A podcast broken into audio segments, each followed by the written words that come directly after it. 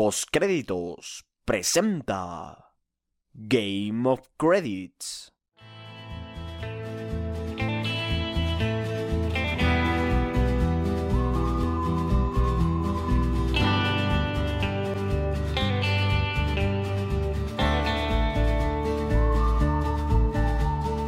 Bienvenidos a Game of Credits, un programa de postcréditos. Como siempre, yo soy Juan y en esta ocasión los invito a acompañarme durante la próxima hora y media para recapitular la segunda temporada de Game of Thrones. ¡Comenzamos!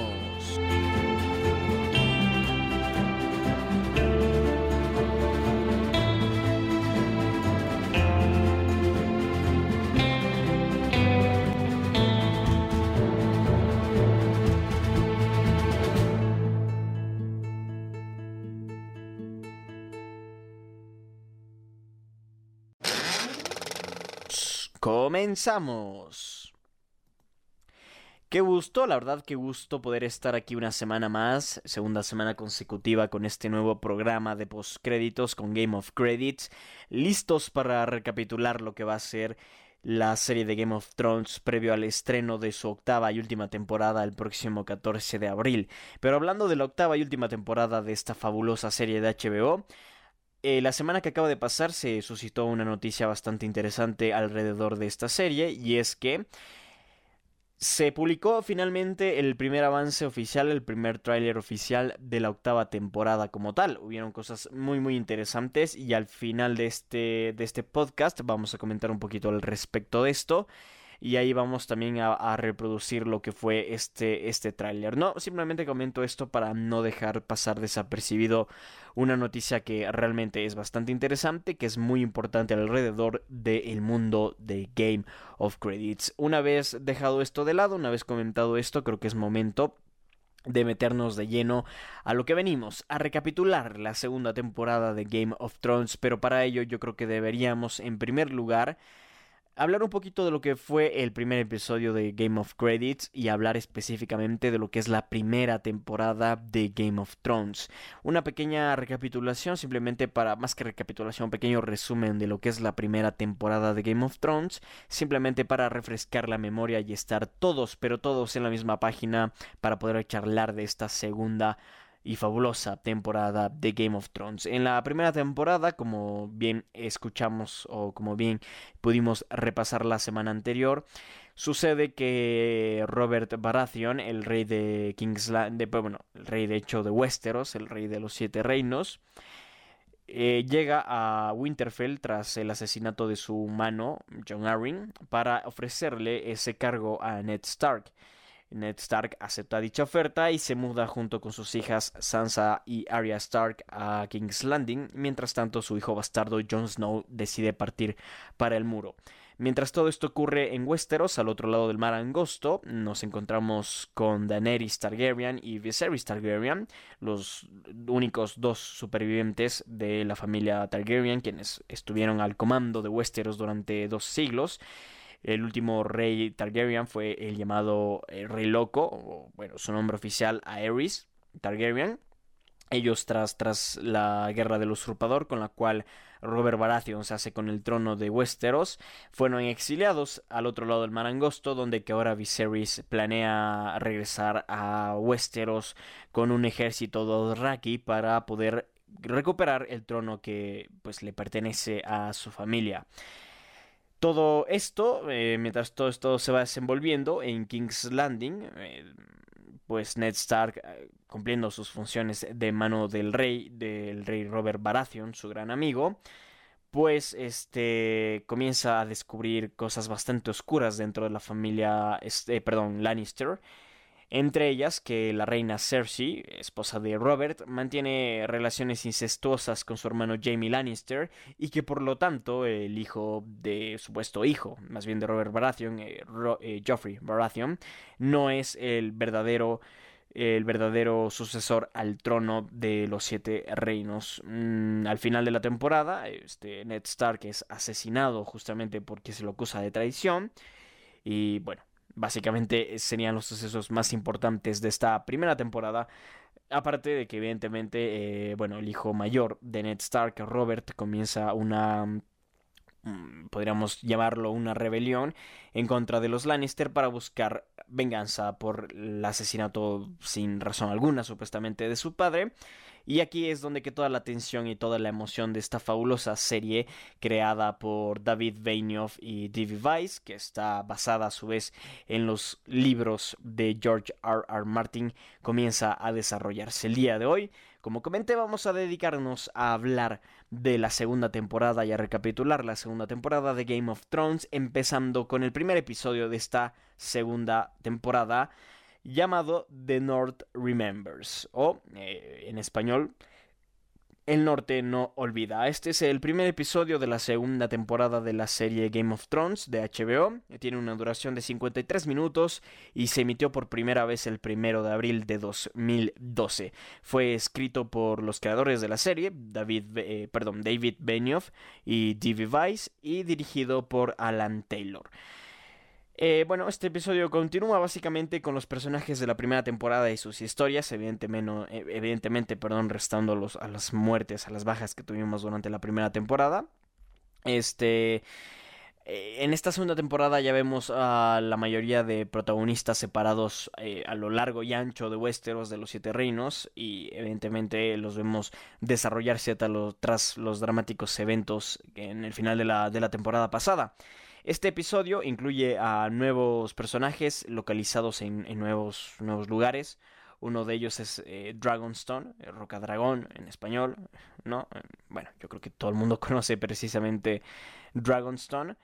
Este, y aquí nos encontramos con el hermano del rey Robert Baratheon, Stannis Baratheon, quien emerge como un nuevo pretendiente del trono, pues evidentemente hasta perdón, hasta, hasta Dragonstone llega la noticia de que, de que Robert fue asesinado, por lo tanto el hermano de Robert, Stannis, eh, se cree el verdadero, el, verdadero eh, sucesor al, trono de los siete reinos. Y pues comienza a planear eh, bueno, a planear cómo, cómo llegar hasta, hasta King's Landing y a planear una, una guerra con la cual eh, consiga el, el trono de hierro para su persona lo cual, bueno, comenzamos a tener un nuevo personaje que es bastante interesante. De hecho, aquí tenemos un personaje con una subtrama muy interesante de la cual ya nos iremos metiendo eh, allí de lleno en los próximos episodios.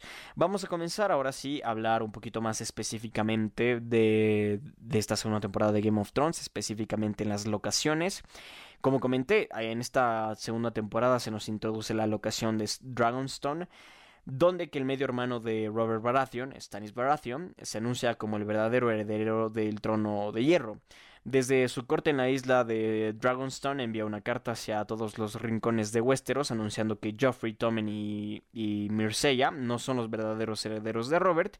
Eh, bueno, Robert, Tommen y son, eh, perdón, Myrcella son los hijos supuestamente de, de Robert y Cersei, ¿ok? Pues Stannis manda una carta a todo Westeros anunciando que ellos, los tres que acabamos de mencionar, no son los verdaderos herederos al trono de Robert, sino que son unos bastardos surgidos del incesto entre la reina Cersei Lannister y su hermano Jaime. Stannis se niega a hacer alianzas con otros pretendientes, incluyendo a su hermano Renly Baratheon, otro medio hermano, y tampoco escucha a su consejero eh, Sir Davos Seaworth, ya que Stannis ve a los otros pretendientes como usurpadores del trono. Stannis insiste en que se arrodillen ante él o serán destruidos. El maestro de Stannis, Crescent, está preocupado con las últimas decisiones de Stanley, eh, perdón, de Stannis, y especialmente con la influencia que tiene la sacerdotista roja Melisandre eh, sobre este. Melisandre es básicamente una bruja se le conoce como la bruja roja dentro de esta perdón de esta de la serie Melisandre tiene gran importancia, gran relevancia durante estas temporadas, hasta la quinta temporada tiene una, una relevancia muy muy importante. Entonces, bueno, ya, ya de a poquito iremos hablando un poquito de Melisandre, pero sin lugar a dudas creo que es uno de esos personajes más memorables de la serie. Bajo, perdón, ahí se debió haber escuchado un poco raro, topé sin querer el filtro de del micrófono, pero bueno, en fin. Este, bajo la influencia de la, de la bruja roja, Stannis adoptó, bueno, ha adoptado más bien al nuevo dios de la sacerdotista, el Señor de la Luz, y ha ordenado a quemar las figuras de los siete dioses. Crescent, decidido a sacrificarse por el bien de su rey, envenena una copa de vino y después de tomar parte de su contenido se la pasa a Melisandre. Crescent muere casi inmediatamente, mientras que Melisandre bebe gran parte del contenido de la copa sin inmutarse. Así básicamente terminamos con el argumento que sucede en Dragonstone durante este primer episodio de la segunda temporada. Y la verdad es que es una, una, fuerte introducción, yo creo que hacia personajes que son verdaderamente interesantes a lo largo de Game of Thrones. Así que ya charlaremos un poquito más de hacia dónde va Stannis Baratheon con su pretensión de recuperar el trono que alguna vez le perteneció a su medio hermano Robert Baratheon. Mientras todo esto ocurre en Dragonstone, en el campamento de los Stark, recordemos que el rey del norte, o más bien el rey en el norte, Robb Stark, este inició una rebelión en el final de la primera temporada tras enterarse de la muerte de su padre. Y eh, justamente en los capítulos finales, el campamento de los Stark, eh, específicamente Robb, en una movida muy inteligente, consigue secuestrar a Jamie Lannister. Entonces, en el inicio de esta segunda temporada, Robb visita a su prisionero Jamie y le informa que ha recibido la carta de Stannis sobre su incesto y las razones de por qué su hermano está tullido y su padre está muerto. Además, le informa que enviará al primo de Jamie, Alton Lannister, quien fue capturado por el ejército norteño, con los términos de paz a la capital. Sus demandas incluyen la liberación de sus hermanas, el regreso de los restos de Eddard Stark y sus hombres y el reconocimiento de la independencia del norte. A pesar de haber vencido el ejército de los eh, al ejército de los Lannister tres veces, Robb sabe que no se los puede derrotar solo, por esta razón accede a enviar a Theon Greyjoy eh, con su padre Valon para convencerlo de que les dé una fuerza naval de las Islas del Hierro. A pesar de que su madre Caitlyn Stark desea regresar a Winterfell, Robb le envía a la corte de Renly para negociar su alianza. Su alianza perdón. Kat advierte a su hijo sobre Valon Greyjoy y lo felicita por sus logros. Aquí comenzamos a, introducirnos ya en lo que va a suceder con Theon Greyjoy en los próximos episodios, porque Theon eh, va por ahí a traicionar un poquito a los Stark. Ya vamos a hablar de qué ocurre. Aunque yo no lo llamaría tanto traicionar, de hecho. Pero bueno, vamos a justamente hablar de eso en un momento más. Eh, mientras todo esto ocurre, eh, en el campamento de los Stark, más allá del muro, el grupo de exploradores enviados más allá del muro llega a la cabaña de Craster, ubicada no muy lejos del muro. Craster eh, da información valiosa sobre los salvajes y el rey más allá del muro, Mans Raider, y de su supuesto ejército que marchará hacia el sur del muro. George Mormont, el Lord Comandante, le da la bienvenida a Jon Snow eh, y en esto también le da consejos sobre el liderazgo debido a su reciente disputa con Craster sobre el asunto de sus esposas e hijas. Recordemos que Craster vive en una casa ahí más allá del muro, donde que mantiene relaciones incestuosas con sus hijas, que a la vez le dan más hijas. Eh, y eh, dichas hijas se convierten en esposas y así es, pues, un círculo vicioso de incesto eh, en la casa de los Craster, básicamente. Entonces, evidentemente, John eh, trata de, enfrentarlo. El tema es que nunca nadie ha hecho nada acerca de Craster porque pues, ha sido de alguna u otra forma un aliado importante más allá del muro, informando evidentemente sobre los salvajes, sobre el rey más allá del muro que es Mans Raider y demás personas. Entonces, eh, nadie dentro de la Guardia Nocturna quiere realmente tener de enemigo a Craster porque Craster es un buen informante, más que un poderoso enemigo, aunque bueno, también puede ser de hecho un poderoso enemigo. En fin, eh, mientras todo esto ocurre aquí, eh, más allá, perdón, en, en Winterfell, Bran Stark se encuentra aprendiendo cómo ser Lord de Winterfell, mientras su hermano se encuentra lejos en la guerra. Tiene un extraño sueño donde se ve a sí mismo como Verano, su lobo, su lobo Wargo. Recordemos que en la primera temporada cada hijo Stark fue otorgado un lobo Wargo. El de Bran Stark se llama Summer. Y este Bran tiene un sueño con justamente con su lobo cruzando el bosque de los dioses. A la mañana siguiente va junto a Osha al bosque mientras ésta lo intenta interrogar sin lograr resultados sobre sus sueños. La pareja nota un cometa en el cielo y Osha comenta que para muchos significa la victoria de un bando o la derrota de otro, pero para ella solo significa una cosa, dragones. Mientras todo esto ocurre en Winterfell, justamente pasamos a la transición de lo que sucede al otro lado del mar angosto, donde que Daenerys Targaryen, junto con los restos de, de Khal Drogo, se encuentra cruzando la llanura roja. casi muerta de hambre, y Daenerys decide enviar a tres jinetes en diferentes direcciones para explorar el horizonte.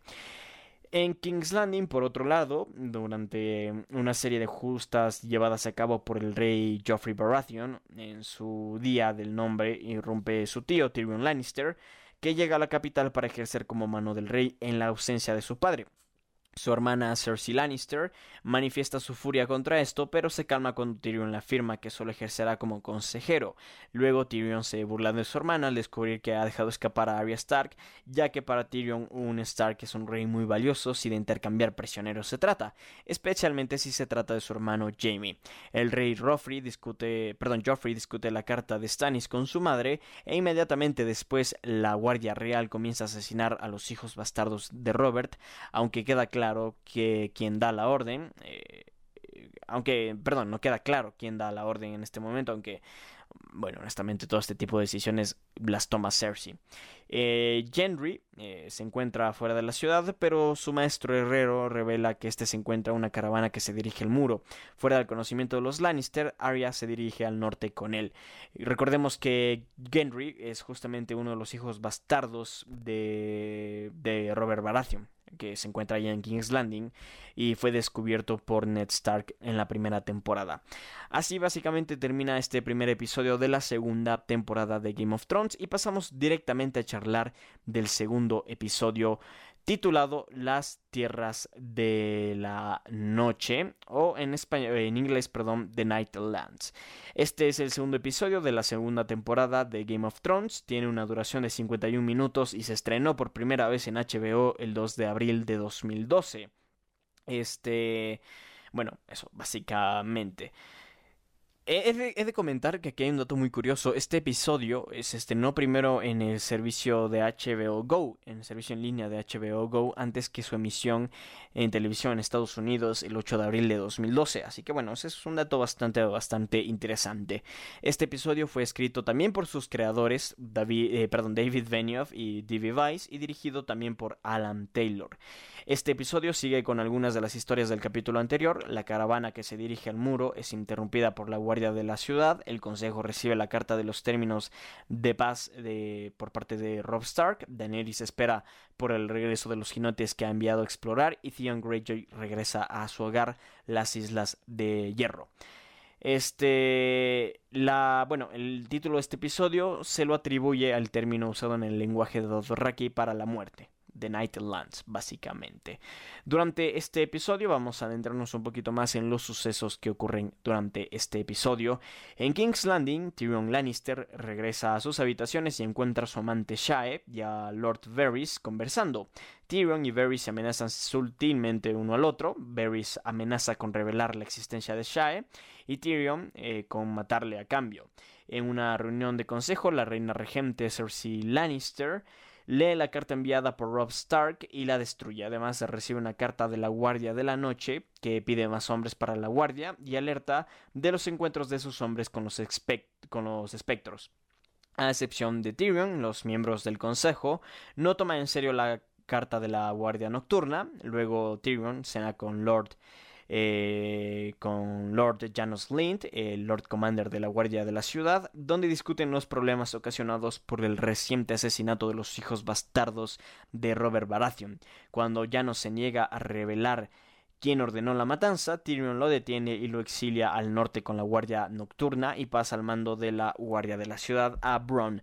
Cersei confronta a Tyrion sobre el exilio de Janos y este descubre que la orden de asesinar a los bastardos no fue dada por Cersei, sino por Jeffrey, Joffrey perdón, Baratheon.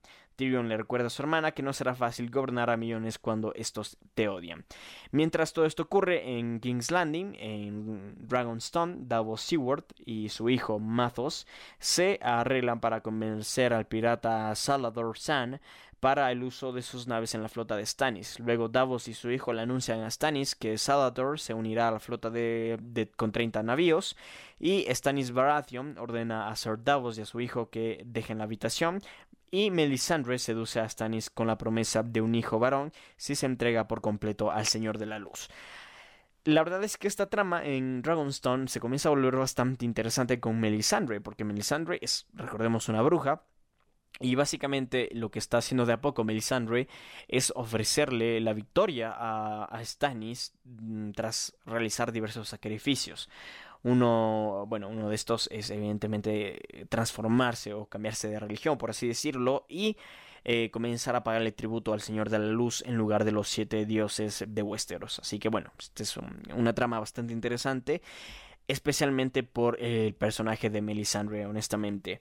En las Islas de Hierro, por otro lado, Theon Greyjoy regresa a su hogar, pero queda decepcionado con su recibimiento. Unos instantes después es recibido por una joven a la cual Theon no reconoce como su hermana, Yara Greyjoy. Ambos comparten este caballo en su camino a Pike y Theon comienza a seducirla. Más tarde recibe una fría bienvenida de su padre, Valon Greyjoy, al llegar al castillo. Theon presenta el plan de Rob que hará que su padre, rey de las Islas del Hierro, eh, se niegue a unirse a los lobos, básicamente. Valon tiene su propio plan para obtener su corona, que incluye a su hija como la líder de su flota. Mientras tanto, al otro lado del mar angosto, el caballo de Rakaro regresa con la cabeza de su dueño en una de las alforjas. Según Sir Jorah Mormont, es un mensaje de alguno de los otros Cal que no aceptan la idea de, bueno, de un Kalsar liderado por una mujer, en este caso Daenerys Targaryen. Eh, y ella jura vengarse mientras prepara una pira funeraria para eh, Rakaro, básicamente es lo que ocurre al otro lado del mar angosto, perdón. Aquí, en, durante estos primeros episodios, se traba un poquito la trama de Daenerys Targaryen, he de decir, pero no deja de ser interesante. Mientras tanto, en la caravana Stark, dos hombres de la Guardia Real llegan a la caravana buscando al bastardo Gendry. Sin embargo, son echados por Jorren después de amenazar sus vidas. Más tarde, Gendry eh, le revela a Arya Stark que él sabe que es una niña. Eh, ella le revela que es Arya de la casa Stark tras saber que Gendry fue visitado por su padre Ned Stark. Mientras tanto, más allá del muro, Samuel Tarly ayuda a Gilly, una de las hijas de Craster, cuando es asustada por un por fantasma, por Ghost, el, perrito, bueno, el lobo wargo de John. Sam le pide a Jon Snow que le ayude a llevar eh, con ellos a Gilly, pero Jon se niega ya que sabe que ellos no se deben entrometer en los asuntos familiares de Craster. Gilly, que se encuentra embarazada, no revela por qué desea escaparse, pero Jon infiere que tiene algo que ver con Craster y sus hijos varones. Más tarde esa noche, Jon observa a Craster dirigirse al bosque con un recién nacido, lo sigue pero solo lo ve regresar con las manos vacías, echando un ruido. John se apresura para ir al lugar donde Craster dejó al bebé y para su asombro John ve antes de caer desmayado por un golpe en la que le propina a Craster como un caminante blanco como un White Walker toma al niño y se lo lleva.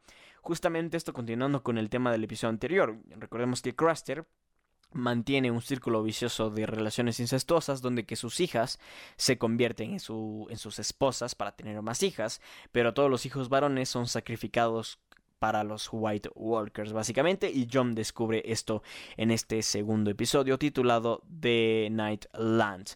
Pasamos al tercer episodio, What is Dead May Never Die. Eh, Básicamente en español se traduce como lo que está muerto no puede morir.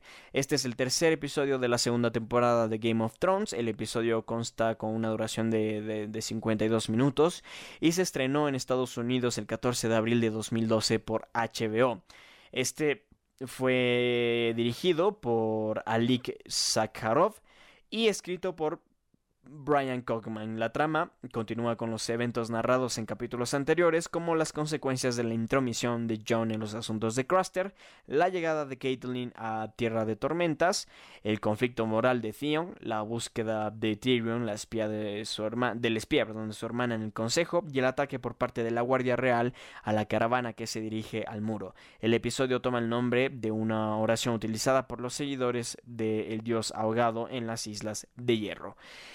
Eh, en King's Landing, durante este episodio, Tyrion Lannister intenta poner a Shae en las cocinas para que no llame la atención, pero ella se niega. La reina regente, Cersei Lannister, cena con Sansa Stark con la princesa, princesa Myrcella Baratheon y el príncipe Tommen Baratheon donde discuten asuntos de la guerra y el compromiso de Sansa con Joffrey. Tyrion, en una conversación con el gran maestro Paisel, revela sus planes de casarse, de, perdón, de casar a la princesa Myrcella con el hijo menor de los Martell. A continuación hace exactamente lo mismo con Lord Varys, cambiando a Martell por Theon Greyjoy. E instantes después, exactamente lo mismo con... Perdón, exactamente después remite la misma acción con Lord Peter Baelish cambiando al futuro esposo por Robin Arryn, el señor del Valle. En las tres conversaciones, Tyrion deja bien claro que lo que revela es un secreto y que no debe ser contado a nadie, especialmente a la reina. Más tarde, cuando Cersei confronta a Tyrion debido al casamiento de Myrcella con, eh, bueno, con, con, con nadie, este, perdón, con, con, con Martel, Tyrion descubre gracias a su palan que es Pycelle el espía de la reina del consejo. Tyrion procede a detener y encarcelar a Pycelle y este le confiesa que él fue quien avisó a la reina que Jon Arryn había descubierto su relación con Jaime. Cuando Peter Baelish descubre que fue engañado, furioso confronta a Tyrion. Este en pago le envía a una misión dirigirse a tierras de tormentas y convencer a Caitlyn de, de liberar a su hermano. Esto ocurre en King's Landing y la verdad es que aquí comenzamos ya a, entender la astucia que, acompaña al personaje de Tyrion Lannister. Tyrion es bastante inteligente, ya lo podemos ver aquí, este plan que arma para descubrir quién es el espía de su hermana en el consejo. Es realmente astuto y es muy divertido de ver, así que es genial lo que hace aquí Tyrion Lannister. Mientras tanto, eh, más allá del muro, eh, Craster regresa con Jon Snow y ordena a los hombres de la Guardia Nocturna que se larguen de su hogar. El Lord Commander, George Mormont, admite que ella sabía de los sacrificios llevados a cabo por Craster. En su defensa, alega que Craster es una parte indispensable del plan de supervivencia de la Guardia Nocturna del otro lado del muro. Mientras tanto, en Winterfell, Bran Stark tiene otro sueño en la cual toma la forma de su lobo Wargo Summer, o verano, cuando Bran le pregunta a Maestro Luwin sobre sus sueños, este le responde que la magia no es real, que los dragones se extinguieron hace tiempo eh, y que los sueños generalmente no se convierten en realidad. Mientras tanto, en Tierra de Tormentas, el autocoronado rey Renly Baratheon y su nueva esposa Marjorie Tyrell observan unas justas en las cuales el hermano de Marjorie, Sir Loras Tyrell, pelea contra Brienne de Thart. Caitlyn Stark, mientras tanto, perdón, Caitlyn Stark llega a tiempo para ver cómo Brienne vence a Loras y le pide al rey formar parte de su guardia real. Para la sorpresa de Loras, Renly acepta. Renly se siente muy confiado ya que piensa con su, perdón, ya que piensa que con su ejército de 100.000 hombres puede vencer a los Lannister, pero Caitlyn le recuerda que sus hombres no tienen experiencia en batalla. Más tarde, Loras se niega a tener sexo con Renly hasta que no haya consumado su matrimonio con Marjorie. Cuando Renly, impotente, no puede consumar su matrimonio, Marjorie revela estar al tanto de su amorío con su hermano Loras e insta a Renly seguir intentando esta embarazarla y así estrechar verdaderamente los lazos entre sus casas. La verdad es que es bastante, bastante interesante también eh, todo lo que ocurre en, esta, en este momento de la serie. Em, especialmente eh, lo que se está comenzando a cocinar desde varios frentes en Westeros, todos con una misma intención de quedarse con el trono de hierro y de esta forma ser ellos quienes, bueno, quienes controlen básicamente eh, bueno, básicamente los, los siete reinos, ¿no? Ah, tenemos diversos frentes luchando por, por la misma intención. Mientras todo esto ocurre eh, en Tierra de Tormentas, pasamos a las Islas de Hierro, donde que Valon Greyjoy planea su guerra en el norte junto con sus dos hijos, Yara Greyjoy y Theon Greyjoy. Theon protesta en favor de la alianza con los Stark y su padre le recuerda furioso que los Greyjoy no siembran. Yara le hace saber a Theon que tiene que escoger dónde depositar su lealtad en su familia adoptiva los Stark o su verdadera casa los Greyjoy. Theon, totalmente confundido, escribe una carta roja advirtiendo del ataque por parte de su padre al norte, pero la quema antes de enviarla, decidiendo así servir a su padre. Theon, para reafirmar su lealtad, es bautizado bajo el nombre del dios ahogado, la deidad principal de las Islas de Hierro. Aquí, como pueden ver, podríamos comenzar a hablar de la, de la traición de los Theon hacia los Stark, pero que honestamente se veía venir. Theon básicamente fue un rehén, si se quiere, de los Stark y, una vez en Winterfell, una vez crecido, se convirtió prácticamente en un servidor de la familia Stark. Entonces, no sé hasta qué punto llamar esto una traición. Yo creo que era una reacción bastante natural por parte de Theon, pero yo creo que sí se gana bastantes enemigos eh, dentro del fanbase de la serie, honestamente. Eh, creo que hasta yo me debería incluir ahí. No estaba tan feliz con Theon y su decisión en este momento, pero a la vez yo creo que es hasta lógico pensar que esto iba a ocurrir. Mientras tanto, eh, en la caravana, Jorain le cuenta a Arya Stark la historia de cómo fue a parar en la guardia nocturna e inmediatamente escuchan un cuerno de guerra. Sir Amory Lord, abanderado de los Lannister, exige saber de inmediato eh, quién de ellos es Gendry. Joren se niega a decirlo y la batalla comienza. Arya, antes de ser capturada, de capturada perdón, le da a Jaqen una hacha que, para que se libere. Joren es asesinado al igual que Lomi Manos Verdes y Arya engaña a Lord diciendo que Lomi era Gendry. A pesar de todo, los sobrevivientes son llevados prisioneros a son llevados prisioneros a Harrenhal. Básicamente así termina este tercer episodio de la segunda temporada de Game of Thrones. E inmediatamente pasamos al tercer episodio, el Jardín eh, de Huesos, básicamente, o Garden of Bones, como es su título original en inglés. Este es el cuarto episodio de la segunda temporada de Game of Thrones. El episodio fue escrito por Vanessa Taylor y dirigido por David Petraka. Fue estrenado el 22 de abril de 2012 y el título del capítulo es tomado de la frase utilizada por Sir Jorah Mormont para describir el desierto circundante de la ciudad de Quart. Eh, durante este episodio seguimos los siguientes sucesos. En primer lugar, en King's Landing, la crueldad del rey Joffrey Baratheon es tal, que después de escuchar noticias sobre la reciente victoria de Robb Stark, ordena a Sir Meryn Trant que golpee a la hermana de Robb, Sansa Stark, a modo de amonestación pública. Tyrion y Bronn eh, llegan a tiempo para acabar con la situación. Luego Bronn sugiere que el sexo podría calmar al rey, al joven rey. Tyrion contrata a las prostitutas Ross y Daisy para que para este cometido básicamente.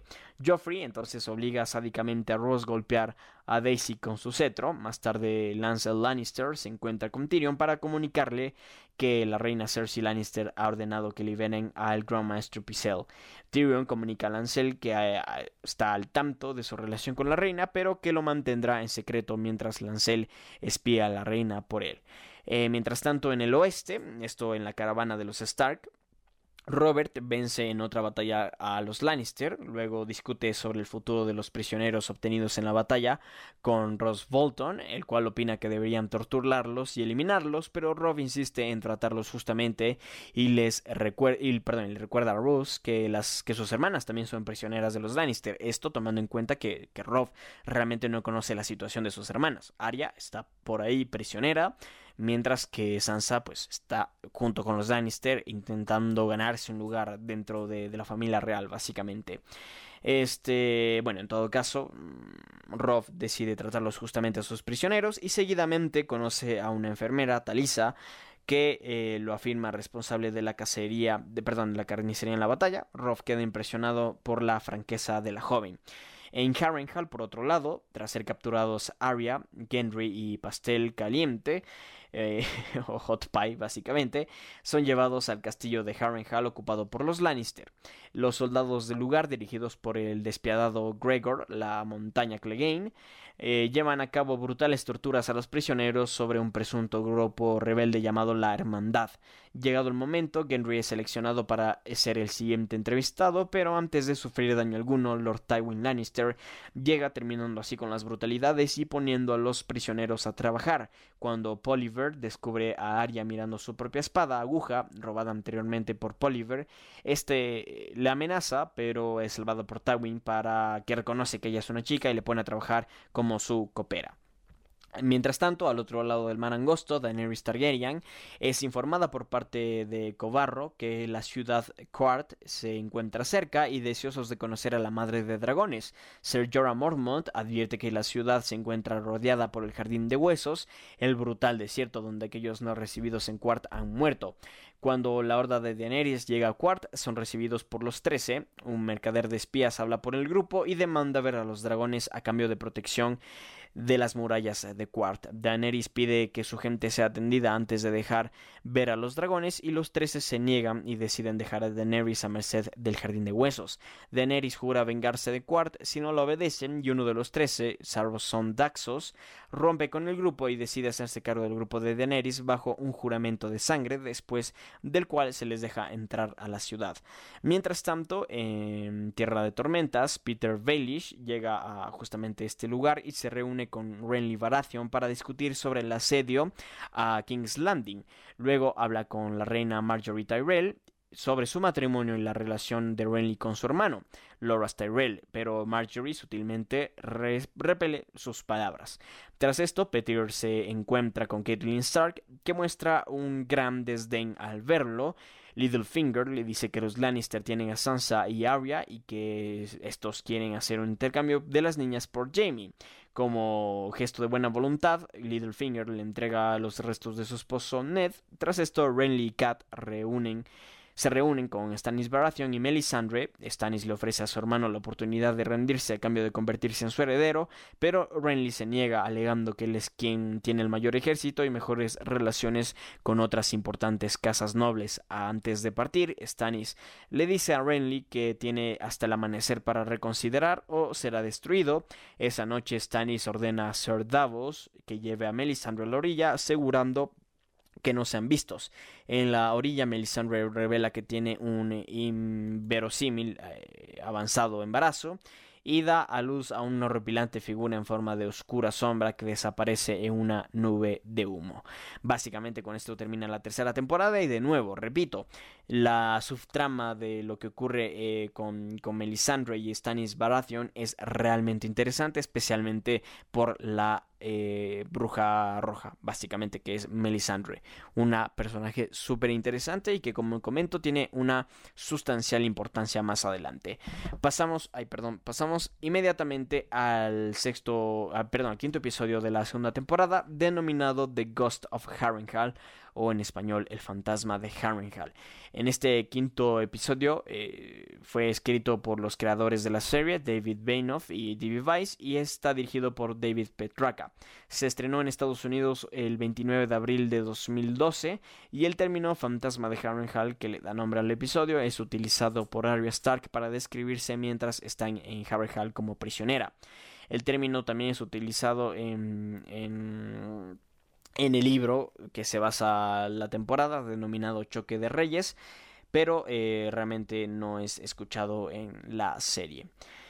En este episodio lo que sucede en Tierra de Tormentas es que el rey Renly Baratheon y Catelyn Stark negocian una alianza en la Tierra del Rey con Brienne sirviendo de guardia cuando la sombra engendrada por Melisandre irrumpe de improviso y asesina al rey antes de desaparecer por completo. Recordemos que en el anterior episodio, justamente al final, Melisandre da a luz esta, esta bestia, esta criatura realmente extraña que, que básicamente sale volando, que es en el humo.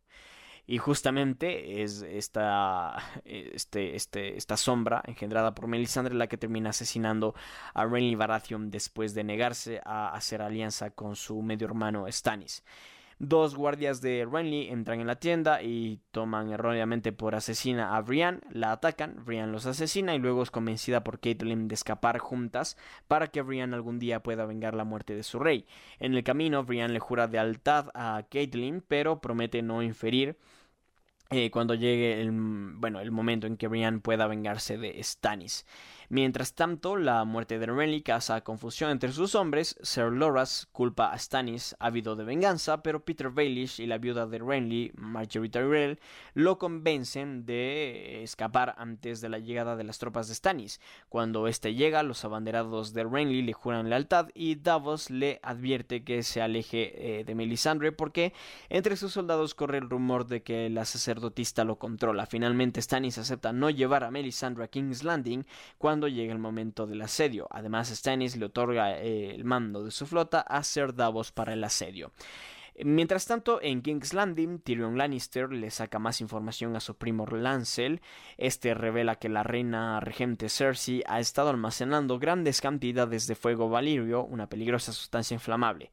Tyrion visita al, piromante real, su sapiencia, eh, que revela un alijo de oh, unos 8000 frascos de fuego valirio que Joffrey planea eh, catapultar a la flota de Stannis. Bron duda de la efectividad del plan, pero Tyrion planea utilizarlo y reclama al alijo como suyo. Mientras cruzaban la ciudad, Tyrion escucha un agitador reclamo sobre la procedencia del incestuosa del rey Joffrey y queda sorprendido y hasta herido al escuchar eh, al agitador culparlo de las fechorías de su sobrino. Mientras tanto, en las Islas de Hierro, Theon Greyjoy ha sido nombrado capitán de un solo navío con órdenes de asaltar las aldeas de pescadores de la costa norteña antes de partir. La tripulación de Theon eh, le falta al respeto y lo dejan varado en el muelle. Su primer oficial, Dagmer eh, perdón, eh, Cliff, Cliff lo ayuda y le sugiere a Theon que gane el respeto de sus hombres con hechos y le sugiere que ataque la costa. Theon discrepa inicialmente alegando que el disturbio atraerá a las fuerzas de Winterfell hasta que descubre el verdadero plan de Dagmer. Mientras tanto en Winterfell, Bran Stark recibe noticias del ataque a la ciudadela de Thorhem y ordena a Sir Roderick que reúna fuerzas para defenderla. Luego le cuenta a Osha sus sueños de recientes, en uno de los cuales Winterfell es arrasada por una gran inundación. También le pregunta a Osha sobre el cuervo de los tres ojos de sus sueños, pero ésta se niega a responder. Más allá del muro, eh, en su viaje al norte, la guardia se encuentra con Quarren Mediamano, un explorador experimentado de la Guardia Nocturna.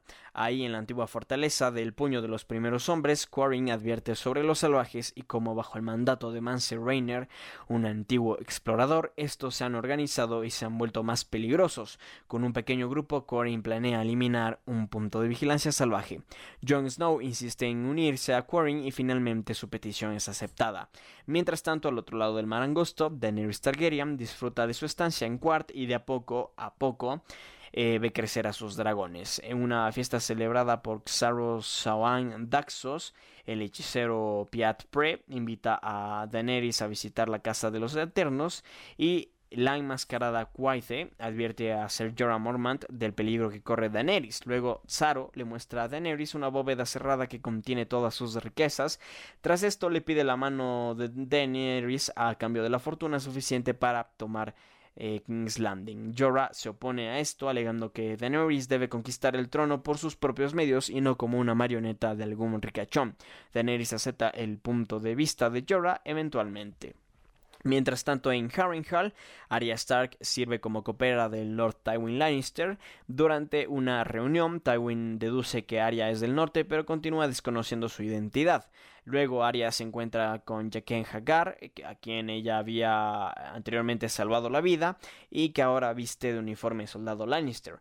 Jaqen le ofrece la vida de tres personas como agradecimiento por haberla salvado eh, la vida y de esta forma Arya nombraría a tres personas y Jaqen las asesinaría en nombre del dios rojo. Arya nombra a Cosquillas, el cruel interrogador. Pronto Arya se encuentra con Cosquillas muerto y Jaqen le hace una señal a Arya demostrando que él es el asesino. Y básicamente así se termina el quinto episodio de la segunda temporada de Game of Thrones. Pasamos inmediatamente al sexto episodio de la segunda temporada denominado The Old Gods and the New que en español se traduce como los dioses antiguos y nuevos. En este, bueno, eh, perdón, este es el sexto episodio de la segunda temporada de Game of Thrones. Eh, fue dirigido por David Nutter y escrito por Vanessa Taylor. El título hace referencia eh, a los dioses tanto antiguos del norte como los nuevos dioses, la religión prevaleciente en el resto del continente. Durante este episodio, en Winterfell, Theon Greyjoy ha tomado posesión de Winterfell tras utilizar el ataque de la ciudadela de Torgen como distracción. Theon se proclama príncipe y lord de Winterfell, convence a Bran Stark para que se rinda prometiendo no dañar a los habitantes de Winterfell. Sir Roderick es capturado y traído ante Theon, este escupe en la cara del autoproclamado príncipe, y Theon se ve en la obligación de ejecutar a Sir Roderick para lucir despiadado ante sus hombres y ganarse su confianza, pero es incapaz de separar la cabeza de Roderick de su cuerpo de un solo corte y tiene que golpearlo repetidamente hasta decapitarlo. Luego la salvaje Osha seduce a Theon ofreciendo su cuerpo a cambio de su libertad, pero sin que Theon lo sepa, su seducción es una artimaña para escapar junto a Hodor, Bran y su hermano Rico. En las tierras del oeste, Rob Stark se encuentra nuevamente con la enfermera Talisa y deduce que ella es en realidad parte de la nobleza de Volantis. Después de la llegada de Caitlyn Stark al campamento, reciben la noticia de la toma de Winterfell por parte de Theon. Rob planea regresar a Winterfell y retomar el castillo, pero Lord Ross Bolton le recomienda enviar al bastardo de Ross mientras Rob continúa su campaña contra los Lannister. Rob demanda que Theon sea traído vivo para entender el porqué de su traición antes de ejecutarlo. Mientras tanto, más allá del muro, la expedición dirigida por Quaring Mediamano llega al punto de, vigilancia salvaje y lo captura. Los salvajes son todos eliminados, excepto una salvaje capturada por Jon Snow, su nombre es Ygritte. Después de que Ygritte presume el gran ejército liderado por Mance Raider, Quaring le ordena a Jon que la ejecute antes de reunirse con el grupo. Jon duda unos instantes lo suficiente para que Ygritte logre escaparse. Jon la logra capturar, pero se ven eh, pero, perdón, pero se ve separado del grupo y con eh, la noche aproximándose, John se ve obligado a dormir a la interpiere, sin fuego para calentarse. Ygritte entonces lo convence de que se acurruque cerca de ella para compartir su calor corporal durante la noche. Ygritte desconcierta a Jon Snow burlándose sexualmente de él. Mientras tanto, en King's Landing, Myrcella Tyrell, perdón, eh, Lannister es enviada a Dorne como parte del acuerdo matrimonial entre los Martell y los Lannister. Tras despedirla, el séquito real se dirige al regreso de la Fortaleza Roja, pero son atacados en el camino por una multitud enardecida. Con sed de sangre real, el rey Joffrey es golpeado con una bola de estiércol y reacciona ordenando a los guardias que los maten a todos. Se entabla un combate entre los ciudadanos enfurecidos y la guardia real, lo que hace que la familia real se vea obligada a escapar en busca de refugio. Tyrion Lannister abofetea a Joffrey en la cara por la estupidez de sus actos e intenta tomar el control de la situación, pero la Guardia Real no se lo permite. Atrapada afuera, Sansa Stark está a punto de ser violada cuando es rescatada por el perro. La verdad es que las cosas en King's Landing se comienzan a poner bastante, pero bastante tensas en contra de Joffrey Baratheon al ser un rey extremadamente salvaje, extremadamente despiadado. Mientras tanto, en Harrenhal, la furia de Lord Tywin Lannister se incrementa cada vez más por la incompetencia de sus soldados y caballeros. Los esfuerzos de Arya Stark por ocultar su identidad a Tywin se ven en peligro cuando Peter Baelish llega a, los aposentos de Tywin. Aunque Peter nota la presencia del, del, copero de Tywin, no queda claro si reconoce que es Arya o no. Más tarde, Arya es atrapada por Sir Amory Lorch, robando un pergamino con órdenes de guerra concernientes a su hermano Rob. Se logra escapar y rápidamente va en busca del asesino Jaqen Hagar, quien sigue encubierto como uno de los guardias Lannister. Arya le pide que asesine a Sir Amory como parte del pacto que le hizo Jaqen a Arya de asesinar tres personas que ya mencionara. Antes de que Sir Amor Amory pueda contactar con Tywin, es abatido por un dado envenenado, lo cual alarma a Tywin. Mientras tanto, al otro lado del mar angosto, Daenerys Targaryen se reúne con el rey de las especias, uno de los trece de Quart. El pedido de Daenerys y el rey al rey de las especias eh, es eh, por barcos y esta propuesta eh, es rechazada, ya que el rey de las especias no se siente motivado por la pasión sin recursos tangibles de Dani con el advertimiento de que tomará lo que es suyo a sangre y fuego. Más tarde, al regresar con su anfitrión Saro, Dani es sorprendida al encontrar muertos a varios guardias de Quart y a su propio calzar en la mansión de Xaro. El rastro de cuerpos la lleva a la antecámara donde encuentra a su sirvienta Iri muerta y a sus dragones desaparecidos. Los dragones son luego vistos siendo llevados a una torre por un misterioso hombre encapuchado. Y aquí se termina este sexto episodio de la segunda temporada. E inmediatamente pasamos a hablar del de, séptimo episodio de la segunda temporada denominado A Man Without Honor, un hombre sin honor. El episodio está escrito por los creadores de la serie David Benioff y D.B. Weiss y dirigido por segunda vez en esta temporada por David Nutter. El título del episodio viene del juicio valorativo dado por Sir Jamie Lannister, eh, perdón, a Sir Jamie Lannister por Caitlyn Stark, eres un hombre sin honor, luego de que Jamie asesinara a un miembro de su propia familia intentando escapar. Eh, los sucesos de este episodio en King's Landing se centran en Sansa Stark, quien agradece a Sandor el perro eh, por salvarla de los disturbios, pero su gratitud recibe una furiosa, una, perdón, una fría respuesta. Luego Sansa se despierta de una pesadilla con los disturbios y descubre que ha sangrado, lo que significa que Sansa ya está lista para casarse con Joffrey y tener a sus hijos. Cuando Shae la descubre intentando cortar la mancha de sus sábanas, corre en su ayuda, pero son descubiertas por una de las criadas de la reina regente que corre a delatarlas. Shae la alcanza en los pasillos y amenaza la vida de la criada para que mantenga su silencio, pero cuando Shae regresa descubre que Sandor ha visto las sábanas también. Cersei se reúne con Sansa para discutir sobre sus nuevos deberes con el rey. Cersei le asegura que le será imposible amar a Joffrey, que debe enfocar su amor en sus hijos.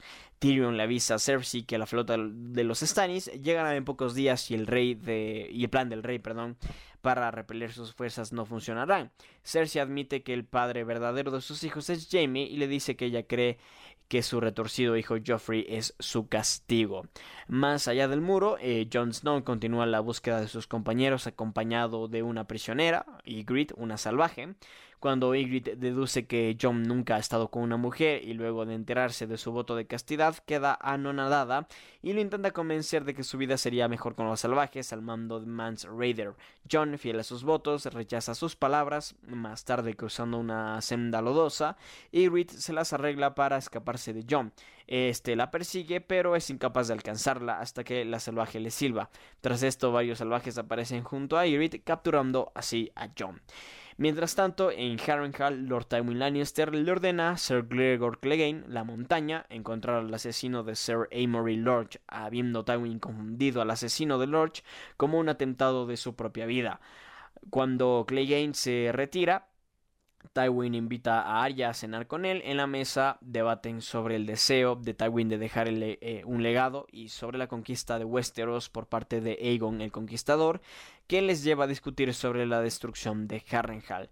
Tywin se asombra al descubrir cuánto sabe Arya sobre Aegon y sus hermanas esposas y deduce que Arya es de cuna noble o ha interactuado con la nobleza, sobre todo por su buena pronunciación de algunas palabras. Mientras tanto, en las tierras del oeste, el rey en el norte, Robb Stark, escucha a Alton Lannister comunicarle la negación de Cersei a los términos de paz enviados por Robb con anterioridad. Lord Rose Bolton le informa a Robb que sus prisioneros están, perdón, que sus prisiones están repletas, por lo que ordena la construcción de una nueva celda para Alton y ordena que lo encarcelen junto a Sir Jaime Lannister hasta que la celda esté lista. Luego de una larga conversación, Jamie asesina brutalmente a Alton como parte de su plan de escape. Cuando el carcelero se acerca a investigar, Jamie lo estrangula con sus cadenas. En la mañana es capturado y vuelto a traer al campamento de los Stark. Lord Rickard eh, Stark demanda la ejecución del Matarreyes como pago por asesinar a su hijo, el carcelero Thornton. Caitlyn, con la ayuda de Brian, logra dilatar la ejecución hasta la llegada de su hijo. Luego Kat visita a Jamie en su celda y después de ser insultada varias veces le pide a Brian su espada. Mientras tanto, al otro lado del mar angosto, tras perder a sus dragones, Daenerys tiene dificultades para creer a Xaro, este, cuando este le dice que no ha tomado sus pequeños dragones.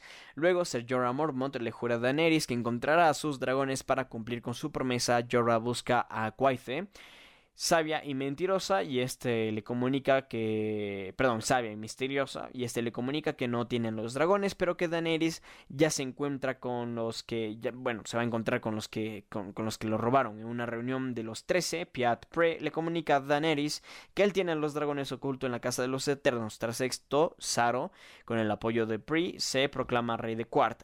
Multiplicándose alrededor de la habitación, asesina a los restantes miembros de los trece y Daenerys huye con Jorah y, Cobarro, básicamente. Mientras tanto, en Winterfell, el príncipe Theon, el autoproclamado príncipe Theon, eh, despierta y descubre que a su lado de la cama no se encuentra la salvaje Osha. Cuando sale al exterior, descubre que uno de sus hombres ha sido asesinado y que Bran, Rickon y Hodor, eh, además de, de Osha, han escapado de Winterfell. Mientras reprenda a sus hombres por dejar escapar a los niños, es afrontado por Black eh, Lorraine por acostarse con la salvaje. Theon golpea brutalmente a Lorraine y luego reúne una partida para cazar a los niños y a sus acompañantes en contra de la voluntad del maestro Luwin. Al llegar a una granja, Theon se siente contrariado al descubrir que los perros han sido han perdido el rastro, Pero Dagmer eh, descubre cáscaras de nueces en los terrenos de la granja, lo que indica la posibilidad de que los niños hayan estado en la granja. Theon ordena a Luwin que regrese a Winterfell para él interrogar al granjero.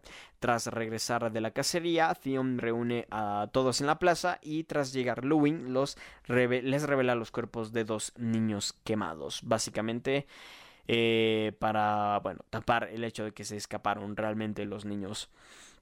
Eh, y bueno, así termina este séptimo episodio de la segunda temporada. Mientras tanto, nosotros inmediatamente pasamos al eh, octavo episodio denominado The Prince of Winterfell o en español Un príncipe de, de Invernalia. Perdón. Este es el octavo episodio de la segunda temporada de Game of Thrones. Este episodio está escrito por los co-creadores de la serie, David Vinoy y D.B. Weiss, y dirigido por tercera vez en esta temporada por Alan Taylor. Se estrenó el 20 de mayo de 2012 en Estados Unidos.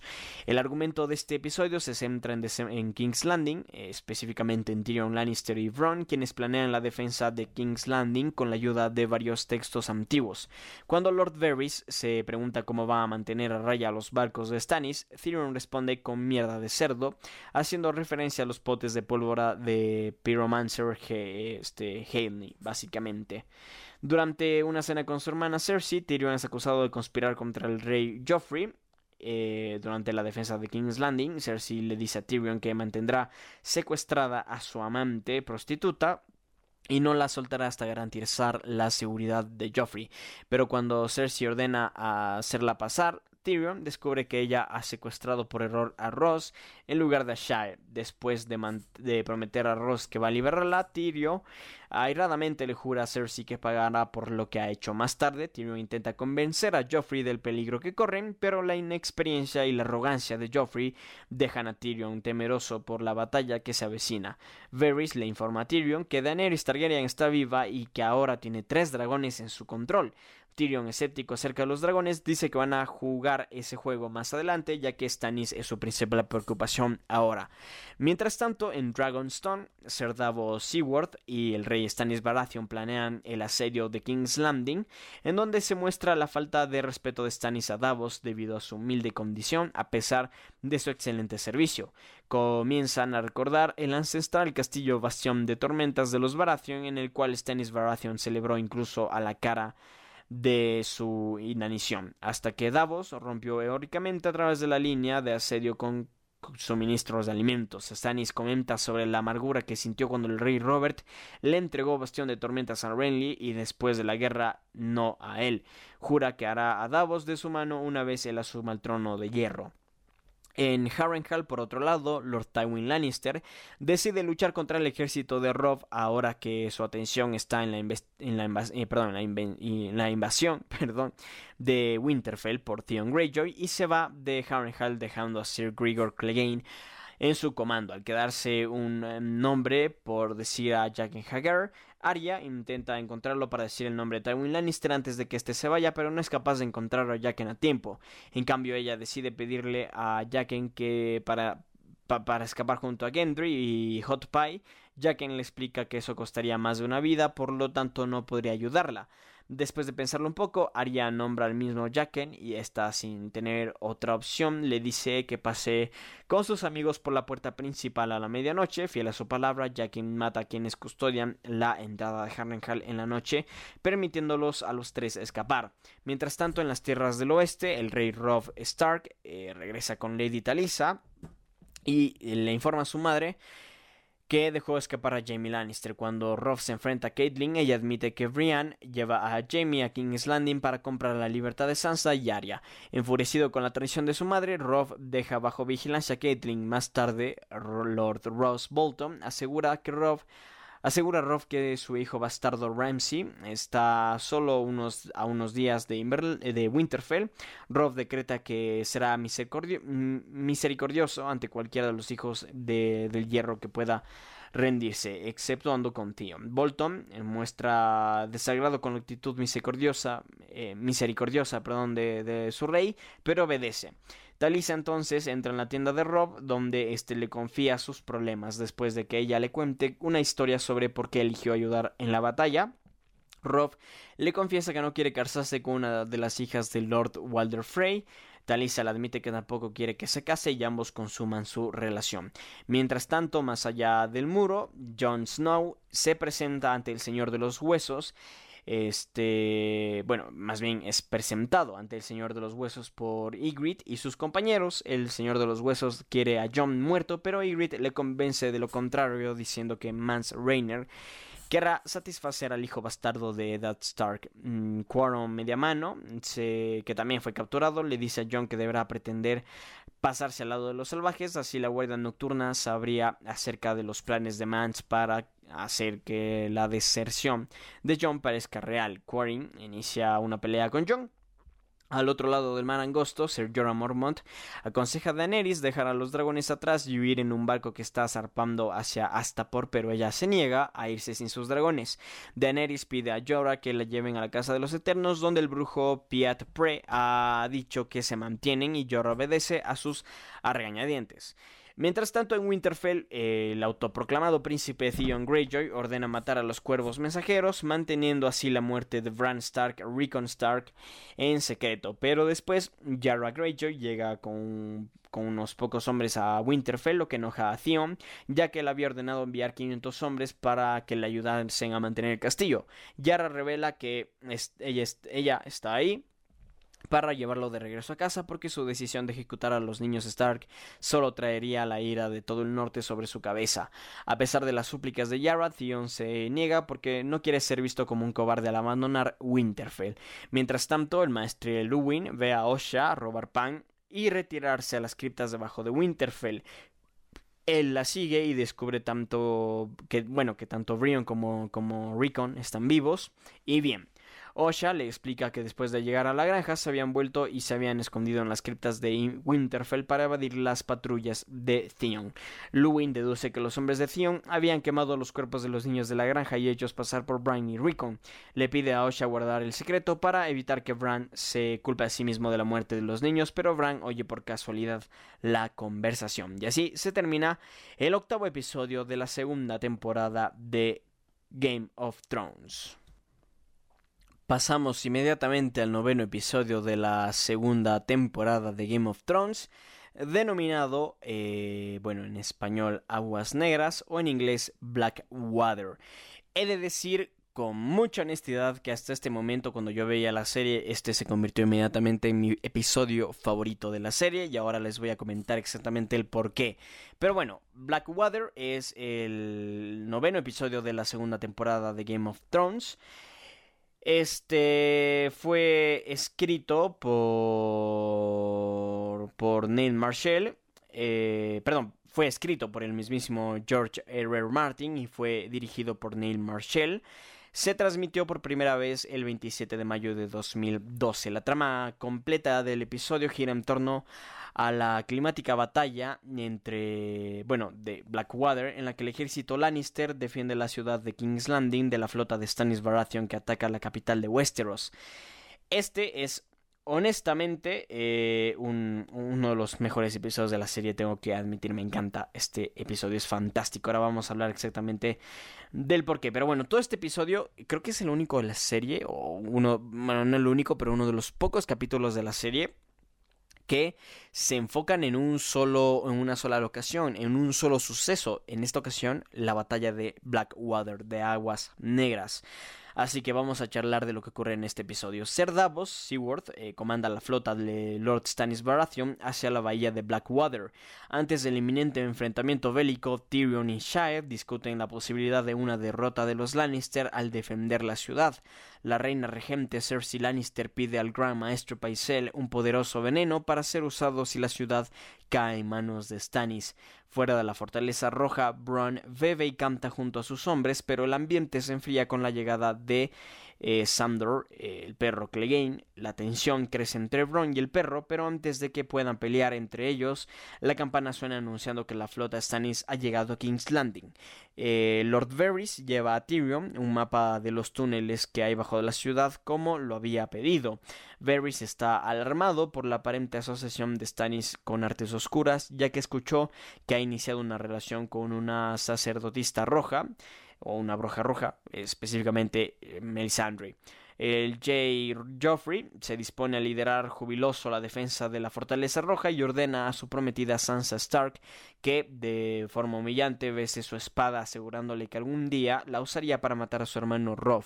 Las mujeres nobles y los niños de la corte se ocultan en el terrón de Maegor, siendo custodiadas por Ser Lin Payne, el verdugo real que, eh, según Cersei, será su protector. Tras emborracharse, Cersei tiene varias conversaciones con Sansa, burlándose de su inocencia y advirtiéndole de que será violada si la ciudad cae. Mientras la flota de Stennis se acerca a tierra, son interceptados por un solo barco desde King's Landing que parece vacío y desarmado. Davos se da cuenta demasiado tarde de que es una trampa, el barco está repleto de una sustancia explosiva llamada fuego valirio, que es detonada frente a su flota. Varios barcos son instantáneamente destruidos en una nube de fuego. Eh, verde, matando a muchos de sus tripulantes. No obstante, Stannis ordena a los hombres restantes que aborden la playa de pequeños botes y asalten la ciudad por la pequeña puerta de Lodasal. Tyrion ordena al perro que lidere el contraataque junto con Lancel Lannister. Los defensores aguantan a los soldados de Stannis frente a la ciudad. Lancel es herido y huye al Teorón de Maegor, mientras el perro deserta de la Guardia Real tras ver una carga de soldados enemigos en llamas sucumbiendo a su miedo al fuego. El propósito, eh, perdón, el propio Stannis lidera la avanzada que ataca la puerta de Lodasal obteniendo poca resistencia. En el Torreón, Cersei intenta interrogar a Shae y, casi consigue conocer su, verdadera identidad, mientras que Sansa descubre el verdadero propósito de la presencia de Ser eh, Lin en la estancia. Matar a todas las personas que se encuentren dentro del Torreón si Stannis conquista la capital. Lancel llega al Torreón y le informa a la reina Cersei de que los atacantes están en las puertas de la ciudad. Cersei ordena a su primo que traiga de vuelta al rey a la fortaleza roja. Joffrey accede a abandonar la batalla dejando eh, en su lugar a uno de sus guardias reales, Sir Mandon Moore para representarle frente a las tropas. Tyrion toma el control de los hombres restantes, inspirándolos con un discurso y liderándolos a través de los túneles del mapa que le entregó Varys, permitiéndoles flaquear a las tropas de Stannis. Lancel vuelve al torreón y pide a la reina que Joffrey vuelva a la batalla, causando que Cersei lo golpee y abandone el torreón junto a su hijo, el príncipe Tommen, dejando a las demás mujeres nobles con Serling. Sansa reúne a las asustadas damas en una oración, pero es convencida por Shae para que escape de la torre y vuelva a sus aposentos. Cuando llega a sus dependencias, se encuentra ahí al perro que pretende abandonar la ciudad y propone a Sansa huir con él al norte. Tyrion, habiendo conducido a sus hombres a través de los túneles, ataca por sorpresa a los hombres de Baratheon desde la retaguardia, derrotándolos. Pero cuando ya celebran la victoria, otro grupo de hombres de Stannis llega a las puertas mientras Tyrion pelea, es sorprendentemente atacado por Ser Mandon. Tyrion resulta herido, pero antes de ser asesinado, su escudero Podrick Payne mata a Ser Mandon. Un semiconsciente Tyrion llega a ver cómo el ejército de Stannis es atacado por sorpresa por unas fuerzas a, cabo, a caballo lideradas por Tywin Lannister. Stannis, que pretende seguir luchando, es arrastrado por sus hombres fuera de la batalla. Cersei, que se encuentra en el salón del tronco de Tommen, está a, perdón, del trono de Tommen, está a punto de tomar el veneno que obtuvo de Paisel cuando su padre, Lord Tywin Lannister y Sir Loras Tyrell entran en la estancia y declaran que han ganado la batalla. Y así se termina el noveno episodio de Game of Thrones bueno, de la segunda temporada de Game of Thrones y nosotros inmediatamente pasamos al décimo y último episodio de la segunda temporada de Game of Thrones. Este episodio fue escrito por los, por los co-creadores David Benioff y D.B. Weiss y dirigido por Alan Taylor. Se transmitió por primera vez el 3 de junio de 2011 por 12, perdón, por HBO. El nombre hace referencia a una oración en valirio y de lengua usada en la serie, cuyo significado es todos los hombres deben morir. El título del episodio original es Valar Morgulis.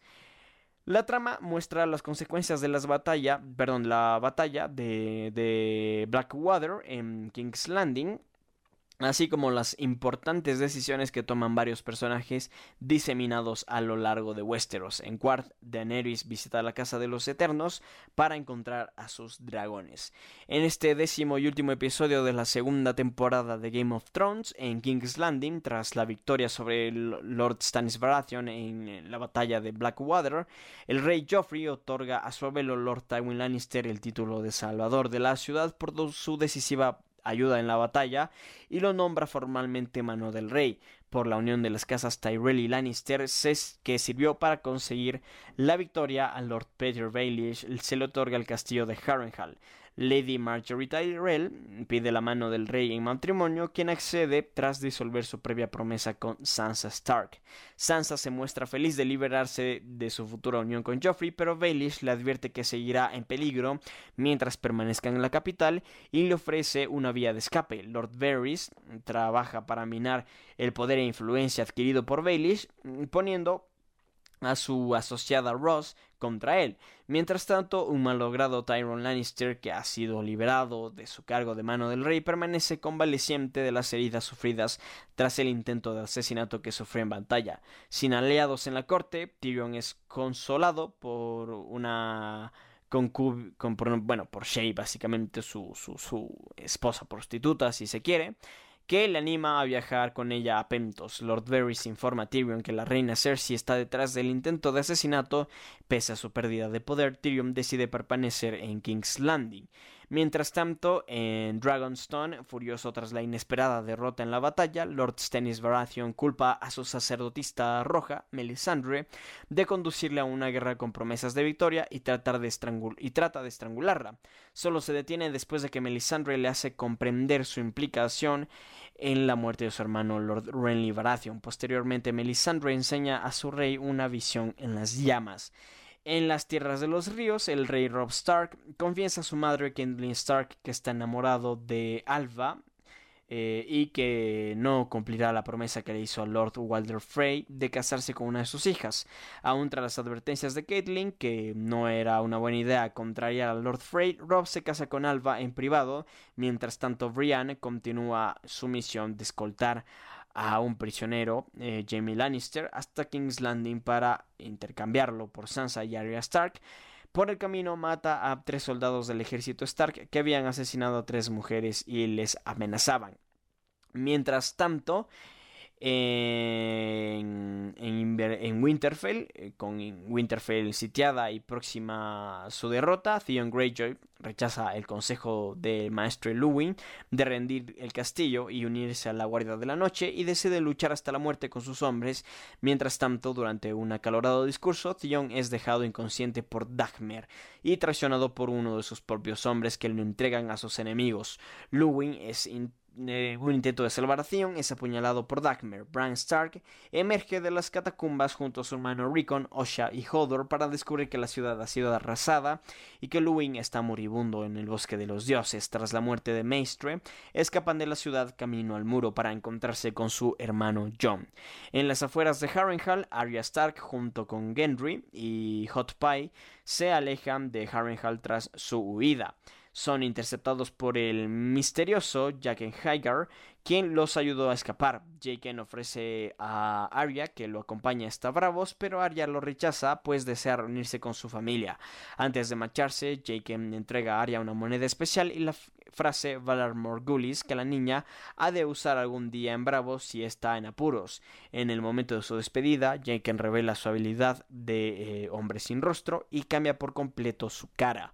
Mientras tanto, al otro lado del mar angosto, Ser Jorah Mormont y Covarro acompañan a Daenerys Targaryen a la Casa de los Eternos, una torre donde el hechicero Piat Pri eh, ha encargado, o más bien ha encerrado a los dragones de Daenerys. La magia del hechizo deja a Jorah fuera, mientras Daenerys se adentra en la construcción. A merced de la magia de Pri, Daenerys tiene diferentes visiones, el destruido salón del trono de King's Landing, el muro y su difunto marido Khal Drogo junto a su hijo Daenerys pronto descubre la trampa y encuentra a sus dragones encadenados. Piat Pri aparece y encadena también a Daenerys revelándole que los dragones proporcionan fuerzas o magia y que estos son más poderosos con ella al lado. Daenerys ordena a sus dragones que escupan fuego, matando a Piat Pri y liberándoles de sus cadenas. Tras escapar de la casa de los Eternos, Daenerys descubre a Xaro encamando, eh, encamado junto a Dorea que la ha traicionado. Encierra a ambos en la bóveda fortificada de Xaro, que está completamente vacía, revelando el engaño del príncipe mercader. Daenerys y su compañía saquean la casa de Xaro y ordena conseguir barcos. Mientras tanto, más allá del muro, Quarren Mediamano, aún prisionero por los salvajes, provoca una pelea con Jon Snow, también prisionero, con la idea de hacer creer que los salvajes, perdón, a los salvajes que Jon se ha convertido en uno de ellos y así poder infiltrarse en sus filas. Jon, que acaba matando a Mediamano, es liberado y conducido al campamento del rey, más allá del muro, Mens Raider. Mientras tanto, los hermanos de la Guardia de la Noche, Sam, Gren y Ed, eh, escuchan escuchan, perdón, el sonido de tres toques de cuerno, que significa que los caminantes blancos han sido vistos. Gren y Ed huyen, dejando a Sam atrás, que es rápidamente rodeado por un ejército de no muertos, es decir, de caminantes blancos, liderados por un temible caminante blanco, de hecho, montando un caballo muerto que se dirige al puño de los primeros hombres. Y justamente aquí se termina esta segunda temporada en un importante cliffhanger de qué pasará con Sam Rockwell. Para un resumen de esta segunda temporada, mm, seguimos básicamente con los sucesos que acechan en Westeros tras la muerte de Ned Stark y como podemos ver, el caos ha comenzado. Primeramente, todo el mundo pretende quedarse con el trono de hierro tras la muerte de Robert y evidentemente tras la asunción del trono por parte de eh, Joffrey Baratheon quien de hecho no es un Baratheon, es un Lannister, pues es un hijo, producto de la relación incestuosa entre su madre Cersei Lannister y el hermano de Cersei, Jaime Lannister. Entonces, la verdad es que las cosas se ponen bastante tensas, todo comienza a ya a desenvolverse de formas muy muy entretenidas, especialmente las consecuencias que pueden traer eh, la decisión de Rob Stark de no este pues bueno, de no, de no cumplir la parte de la promesa con, con Waldorf Frey de casarse con una de sus hijas. Ya vamos a ver cuáles son las consecuencias de esto en la tercera temporada la próxima semana cuando Game of Credits regrese en su tercera edición. En fin, muchísimas gracias por haber estado aquí. No, no, no, no, ya me iba a despedir olvidándome del tema del tráiler de la octava temporada de Game of Thrones. Como comenté al inicio de este episodio, justamente esta semana, este se publicó el tráiler de la última temporada de Game of Thrones y ha comenzado a romper récords. Tiene un total por ahora de 81 millones de vistas en 24. Bueno, a ver, no, tiene más vistas por el momento. Ahora les comento exactamente cuál es eh, justamente el número de visitas que tiene esta, este tráiler pero eh, en las primeras 24 horas consiguió un, récord de vistas de 81 millones, así que es impresionante. Eh, el tema es que, bueno, eh, sí, se va a acabar, se va a acabar ya Game of Thrones y tenemos finalmente el primer, el primer, bueno, el primer, vaya, que se me va. El primer tráiler de la última temporada de Game of Thrones que se estrena el próximo 14 de abril. Este, y la verdad es que hay cosas muy interesantes que, bueno, que ha quedado de esta, de este tráiler. Primeramente, una de las escenas impactantes, yo creo, sin lugar a dudas, es la de Arya Stark recorriendo las criptas de Winterfell, mostrándose atemorizada por primera vez en mucho tiempo, mientras de fondo se escucha la, la frase, este, bueno, mm, la frase la siguiente frase, perdón. Conozco la muerte, tiene muchos rostros, estoy impaciente por ver este, básicamente. Esta es la frase que se pronuncia eh, cuando Arya Stark se ve atemorizada en las criptas de Winterfell, lo cual nos da a pensar, nos da rienda suelta a pensar de que muy probablemente Arya Stark eh, fallezca en esta próxima temporada de Game of Thrones, en la octava temporada. Lo cual es una noticia bastante, bastante triste porque yo no quiero que pase eso. Arya Stark es una de mis personajes favoritos en la serie y si es que llega a morir, pues hombre, qué pena, qué pena que me daría honestamente. Pero bueno, Regresando con el tema de cuántos de cuántos visitas tiene este tráiler, por el momento en YouTube tiene un total de 41 millones 905 mil 658 visitas. O sea, está muy cerquita de llegar a las 42 millones de visitas en YouTube. Así que bueno, impresionante, honestamente, impresionante. Otro tema que tenemos que tenemos que mencionar y que vimos en este tráiler es justamente eh, el hecho de que están vivos los personajes que, que bueno, se vieron atrapados eh, con el colapso del muro, básicamente. No sé si recuerden, pero justamente en el último episodio, última de, de, la, de la séptima temporada, una de las últimas escenas, quizás quizás inclusive la, última escena, vaya, qué susto me, acabo de pegar, pero es que se comenzó a reproducir el tráiler de, la octava temporada de fondo y vaya, qué, qué susto me acabo de pegar, pero bueno, en todo caso, como, estaba comentando, como recordarán al final del, del último episodio de la temporada 7 de Game of Thrones, este se pudo observar que, que los personajes que quedaron atrapados eh, en los escombros del muro siguen, siguen vivos en esta, en esta octava y última temporada. Así que, oye, fascinante, honestamente fascinante. Yo tengo muchísimas ganas de que ya se estrene la última temporada de Game of Thrones, este, este mm, octavo episodio, eh, perdón, este, este la verdad es que deja muchísimas, pero pero muchísimas cosas para, para el análisis. Hay cosas muy, pero muy interesantes aquí para, para charlar. Y antes que, que, bueno, hablar de esto, vamos a reproducir este episodio, este tráiler, perdón, de la octava temporada de Game of Thrones.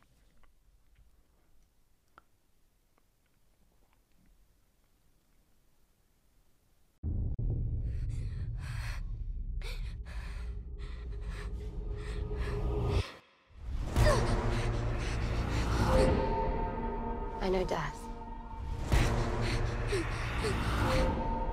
He's got many faces. I look forward to seeing this one.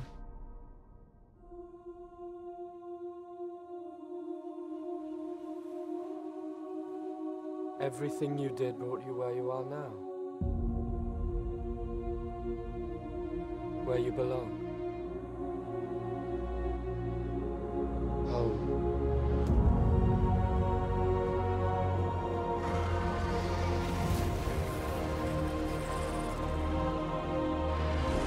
They're coming. Our enemy doesn't tire. Doesn't stop. Doesn't feel.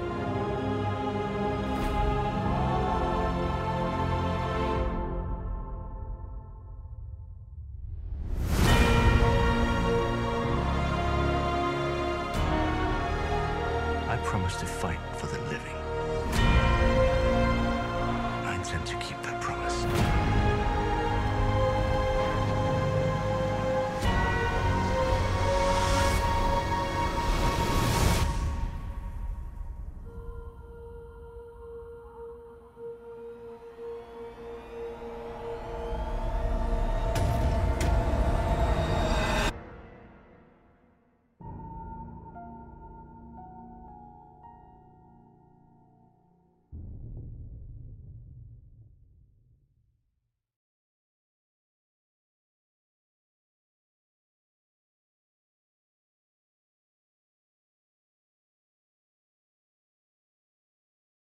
Episodio, este tráiler, perdón, de la octava temporada de Game of Thrones.